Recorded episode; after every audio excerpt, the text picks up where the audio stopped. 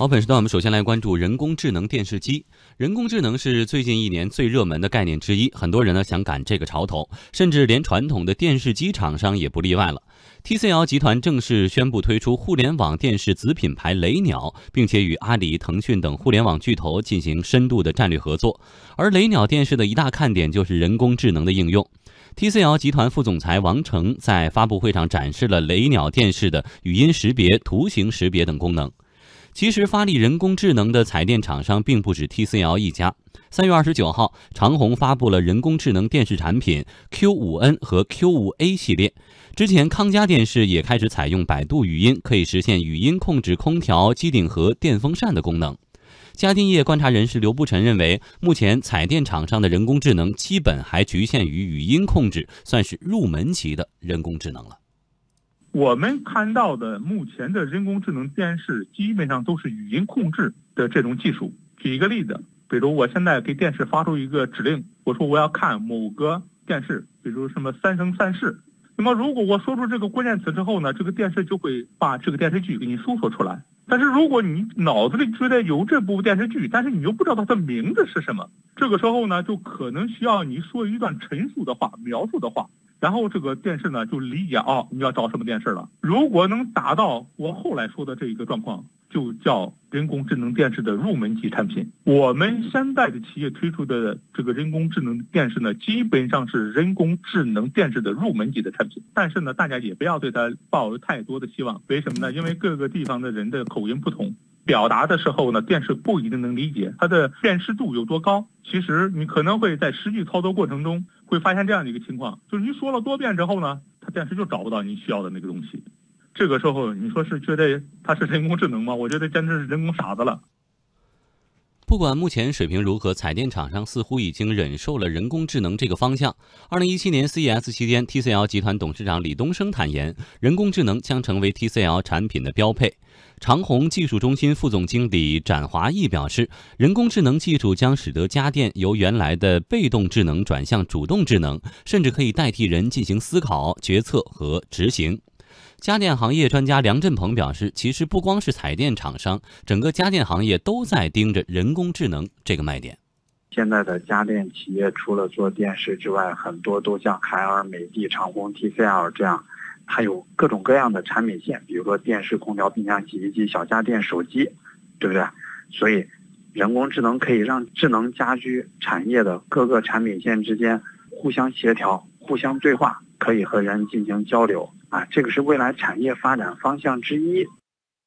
其实这个智能电视的概念啊，真的已经非常不新了。你现在去大卖场想买一个非智能的就传统电视，非常非常的难哈。但是现在的智能更多的还是体现在互联网功能，就是它相当于一个大的平板，呃，可以搜到 WiFi，连上 WiFi 以后，就相当于一个平板电脑一样，在电视上下载一些应用，打开某个播放器，然后在里边找片源。找网上的这些呃素材来看，仅此而已。但是刚才提到，现在要有人工智能的概念，但也是停留在语音搜索，把互联网的那些这个功能嵌入进去。那么未来李欣期待的人工智能电视应该是什么样子？呃，个人觉得这样啊，电电视现在互联网电视也好，智能电视和刚才说的这种家电叫智能家居，它是两个概念。智能家居呢是通过一种叫中心的这种叫人工智能或者叫行为分析以及机器学习，让你的整个家庭的这种整个生态更有效率。那事实上，智能电视呢，我一直没有能够想得清楚，就是我们把语音控制作为电视的这种叫入门哈。我一直想象不出来，当你看电视的时候，你通过语音告诉他我要看一个剧，他给你搜这个使用场景在什么场场合下才是必须的？嗯，这是第一。第二呢，部分呢说未来智能电视呢，它会分析你这个家庭成员的这个行为习惯，能更更懂你看电视。我们知道看电视有点像电视广播网，它部分呢是单向的，就是我想要看，我就接受而已。这是一个特别诧异的一件事。就我们看近期呢，索尼。也在不断的发布新产品，包括此前互联网上王思聪晒一个五十万的一百寸的一个索索尼电视，包括他晒完之后，大概第三天、第四天，索索尼那个 A 一就发布了。他们走的就不是智能线路，他们就是走的叫硬件升级或者叫技术升级。比如说啊，王思聪晒的那个五十万一百英寸的，首先就是说，实际上在这个叫智能电视这个屏幕里面，那一百寸其实是一个坎儿。一般都是七七十七寸算最高，所以他拿到的是一百寸，还不说它别的功能，就是一百寸，然后这种叫侧入，叫就是背光嘛，叫侧侧入，然后加直给直下，就这种技术让给他带来的是这种视觉体验。所以我看他晒的时候是在玩电游，那跟他的自己的这种业务啊，这种投资的这种项目其实有直接的关系，无非在彰显更高的视觉体验。那之后索尼。那个就是大概是二十七八号，他发布的那个 A 一呢，就更直接是什么呢？叫音画合一，就所谓的叫银幕声场技术。就是我们看电视，它这个声音要么就环绕出来，要么从侧面的这种扬声器出来，它是直接从屏幕出来，直接从屏幕出来就意味着你看的东西就是你听的东西。所以这种高端，所以它卖五十万也好，这个新出这个好像据说是六十几寸的，是卖三四万。就它走的这种高端线路呢？它不是走智能，纯粹走的就是你看电视要体验，我给你的就是体验，比如 HDR，比如 4K 这种叫高动态亮亮度调整，对吧？比如 4K 高视觉分辨率。那我们为什么我一直不知道国内的电视厂家为什么一直在走智能？难道真的在客厅文化里，在一家几个人，因为客厅文化嘛，电视是属于家庭交流场所，跟电脑不一样，电脑是私密，对吧？那在家庭场所，难道真的我们会？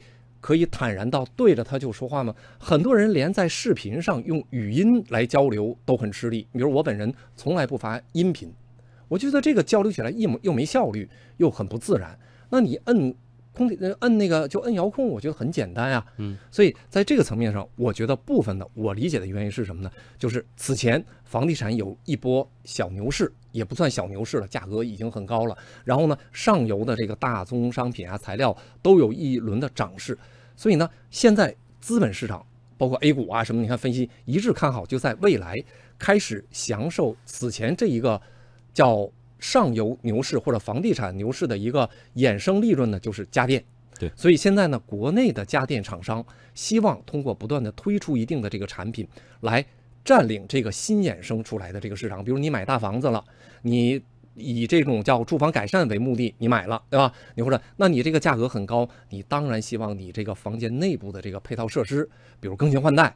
甚至，比如房间随着多，面积随着大，有很多新的这种技术需求。在这种情况下呢，我个人甚至更愿意把目前国内电视厂商的这种看起来就像你说的有点并不前瞻的这种叫智能电视或者叫互联网电视这个概念重新拿出来，是为了在这一波打概念，然后吸引。潜在消费者的这个注意力，他当然没有对标像索尼这样的卖五十万或卖八万九万，但是呢，他希望通过一定的这种叫功能以及概念的这种穿透力，能够吸引新的这种增量用户。嗯，好，谢谢李欣。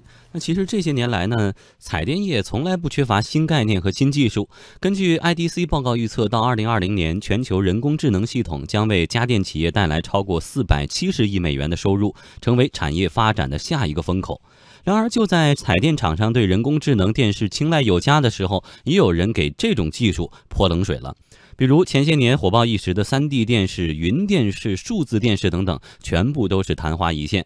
那么，人工智能电视还是只玩概念呢？还是说确实能够带来不一样的产品？彩电产品真的需要人工智能吗？今年以来，彩电市场遇冷，液晶面板价格上涨，整机价格持续下滑，品牌竞争日益激烈。这些因素让彩电厂商的日子变得非常难过。为了缓解压力，彩电厂商纷纷寻找新的突破口，这让 OLED 电视、量子点电视、激光电视，甚至 AR 电视、人工智能电视等各种黑科技产品不断涌现。家电业观察人士刘步成认为，现在所谓的人工智能电视根本就是名不副实。但是最近几年呢，电视价格一直上不去，为了让自己的产品卖个好价钱，彩电厂商啊也被迫不断要制造玩弄一些新的概念。整个中国的电视行业的发展的情况呢，这个实事求是说，不如白电企业好。你看白电企业的年报报财报，你看的时候，它的盈利能力明显比彩电企业要好。所以彩电企业呢，这几年呢也是想办法，怎么让公众更喜欢我的产品，怎么让我的产品的单价的利润能提高上去呢？这个时候，他们就会赋予这个电视产品一些新的技术，或者是叫新的概念。通过这些新的概念的植入呢，把你的电视的单价提高上去。啊，没有这个技术的支撑，没有新概念的支撑，电视价格卖贵。所以实际上目前的你看到的这个所谓的很多新的电视，我个人倾向于认为，呃，名不副实的要多一点。实事求是讲是这样的。刘步尘还指出，彩电价格低迷的一大原因是互联网公司进入这个市场，并且采用低价销售的策略，导致传统厂商不得不和他们打起价格战。嗯，看电视是目的是什么呢？看电视有两个目的，第一个是获取信息，比如过去我不知道什么事儿，我看了电视，哦，知道发生这件事儿了，这第一个目的。第二个目的呢叫娱乐，就是我看电视，我看一个电视片儿啊、大片儿啊、玩游戏啊、看一些视频呢，达到这个娱乐的目的。但是你会发现呢，获取信息和实现娱乐的这两个目的都具有可替代性。电视的重要性在我们生活中下降了。第二个因素呢，和这几年电视产业的发展受到互联网企业的冲击很大有关系。你不是乐视啊、小米啊、什么暴风啊、微鲸啊这些企业，他们原来是互联网企业，他们进入了电视领域之后呢，他就把电视卖的特别便宜，甚至亏着去卖。所以呢，电视行业的利润率是所有的家电产品里面最低的。电视行业的平均毛利率只有百分之二十二，而空调行业的主流企业的平均的毛利率在百分之三十五以上，所以整个彩电行业的发展的状况非常不理想。有分析认为，今年是传统彩电品牌与新兴互联网电视品牌较量的关键一年，人工智能成为比拼的热点。TCL 多媒体副总裁、雷鸟科技 CEO 郭彤直言不讳地说：“雷鸟今年的目标就是超过互联网电视厂商，包括乐视、小米、微晶等等。”我们来说智能汽车的发展。智能汽车的制造现在也是分为两大主体，一波呢是以像宝马为代表的这种传统制造厂商，另外一波就像谷歌呀、特斯拉为代表的科技公司。那说到电视行业也是一样的，除了传统的这个康佳呀、长虹、TCL 在转型，那这个乐视啊、小米也纷纷都在发力。所以在电视领域的这个竞争，李欣比较看好哪一类公司？呃，首先刚才说的无人驾驶这一块，我们知道汽车，汽车咱们说叫什么叫客单价吧？客单价除了房价之外，其实汽车在里面已经算是非常高的大价了。首先是第一，第二，汽车恰恰有这个特点，它一旦涉及到无人驾驶和人工智能，它的软硬件同样不可或缺，而且它的互补性非常强。所以我们就会发现，在这个无人驾驶汽车领域呢，这种传统的汽车巨头。